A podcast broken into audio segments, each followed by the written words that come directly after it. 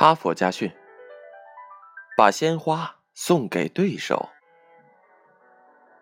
这是一场激烈的世界职业拳王争霸赛，正在比赛的是美国两个职业拳手，年长的叫卡菲罗，三十五岁；年轻的叫巴雷拉，二十八岁。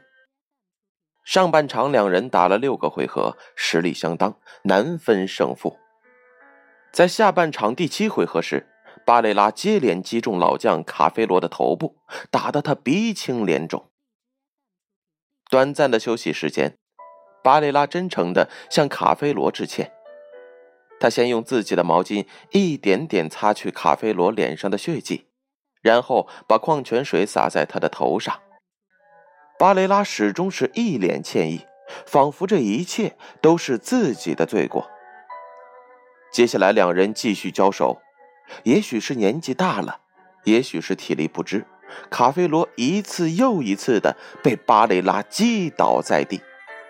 按规则，对手被打倒在地之后，裁判连喊三声，如果三声之后仍然起不来，就算输掉。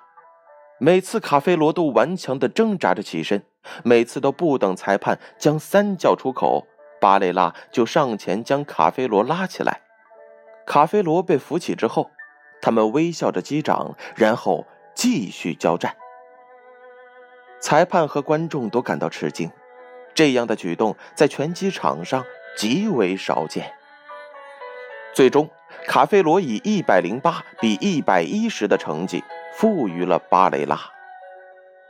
观众潮水般的涌向巴雷拉，向他献花、致敬、赠送礼物。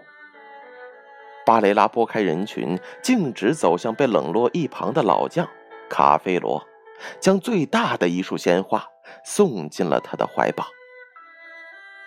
两人紧紧相拥，相互亲吻对方被击伤的部位，俨然是一对亲兄弟。卡菲罗真诚地向巴雷拉祝贺。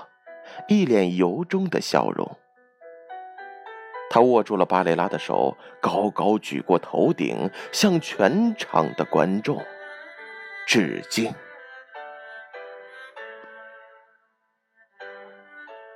故事讲完了，编后语是这样写的：卡菲罗虽然败了，但败得很有风度；巴雷拉赢了，却赢得十分大气。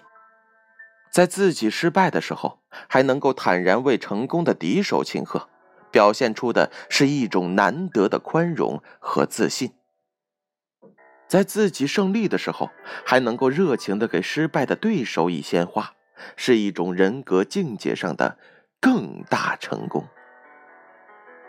无论是哪一种，都需要真诚的勇气。哈佛家训。建勋叔叔与大家共勉。